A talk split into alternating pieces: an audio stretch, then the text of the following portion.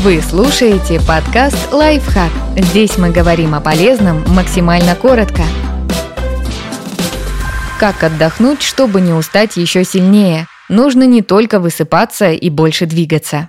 Выбирайте отдых противоположной работе. Задействуйте те ресурсы, которые вы не используете ежедневно. Если вы весь день одиноко сидите в офисе, отправляйтесь на прогулку в большой компании или на вечеринку с танцами. Работу, связанную с общением с людьми, можно заменить на чтение книги в тишине.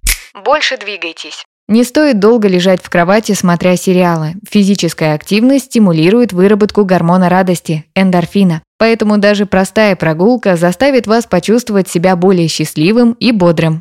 Выспитесь. Если вы не жаворонок, будьте реалистом и не планируйте ничего на раннее утро. Высыпаться важно для работы мозга.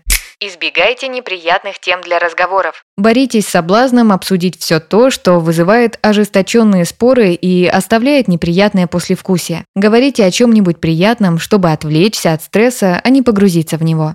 Планируйте программу развлечений. Чтобы не переживать, что не найдете куда сходить, запланируйте несколько выходов в свет заранее. Но не делайте график слишком плотным. Оставьте время для спонтанных решений и для того, чтобы полениться.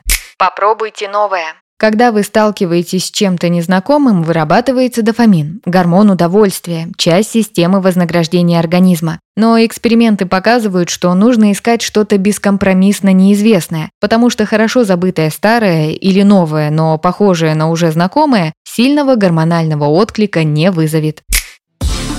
Подписывайтесь на подкаст «Лайфхак» на всех удобных платформах, ставьте ему лайки и звездочки, оставляйте комментарии. Услышимся!